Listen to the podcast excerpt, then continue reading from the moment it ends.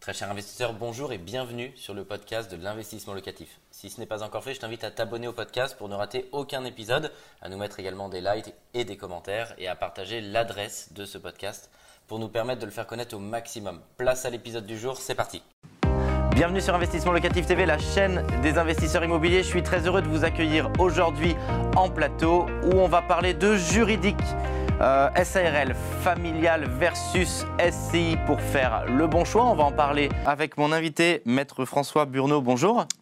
Vous êtes notaire associé au sein du cabinet GMH Notaire et également cofondateur de la solution numérique NotiPlus qui facilite la transaction immobilière. On va parler de ce sujet juridique qui intéresse beaucoup d'investisseurs et même des investisseurs novices qui veulent se lancer puisqu'on en entend beaucoup parler. Est-ce qu'il faut plutôt acheter en SARL familial ou en SCI On va en parler euh, en plateau euh, avec vous.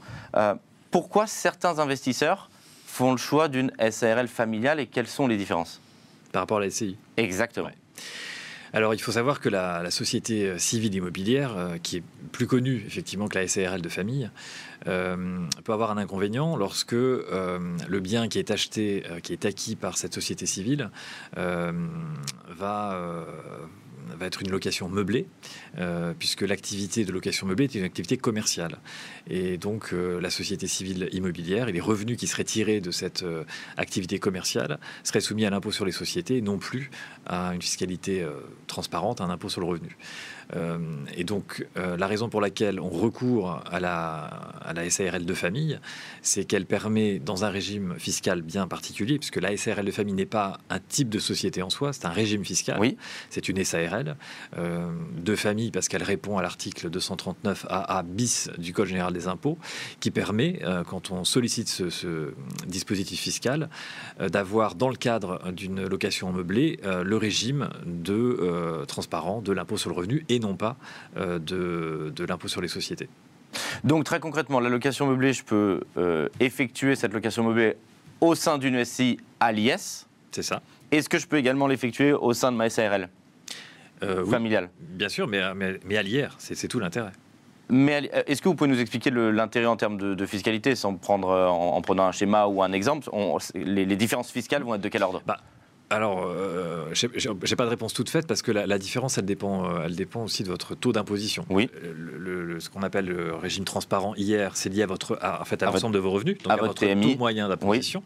Euh, alors que l'impôt sur les sociétés, bah, c'est un, un, taux fixe, enfin, une première tranche, une deuxième tranche, mais et donc là.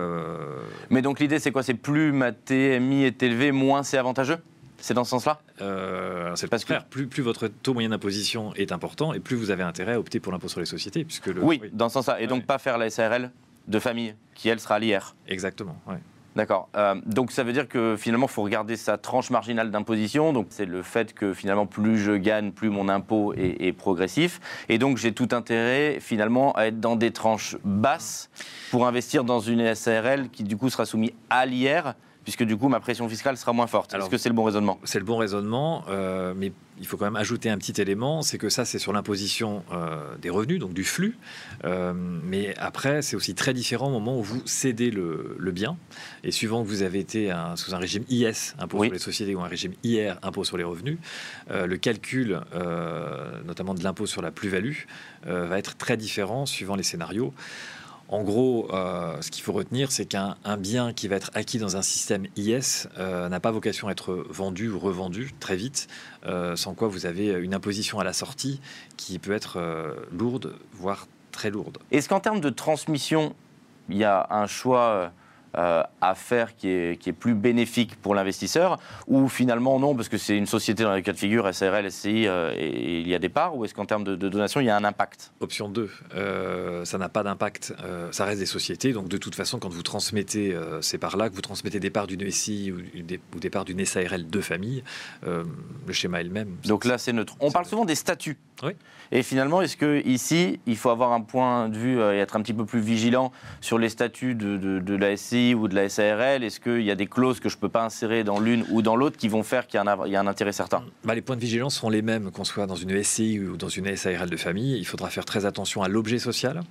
Il faudra faire très attention euh, aux clauses d'agrément, euh, suivant que vous voulez avoir une société plus ou moins ouverte ou pas euh, vers l'extérieur. donc les clauses d'agrément à la fois en cas de décès d'un des associés ou en cas de, de transmission des parts de son vivant. Euh, et puis il faudra faire très attention si vous optez justement pour le, régime SARL de famille, bah, c'est dans les statuts que vous devez faire le choix euh, pour ce régime fiscal.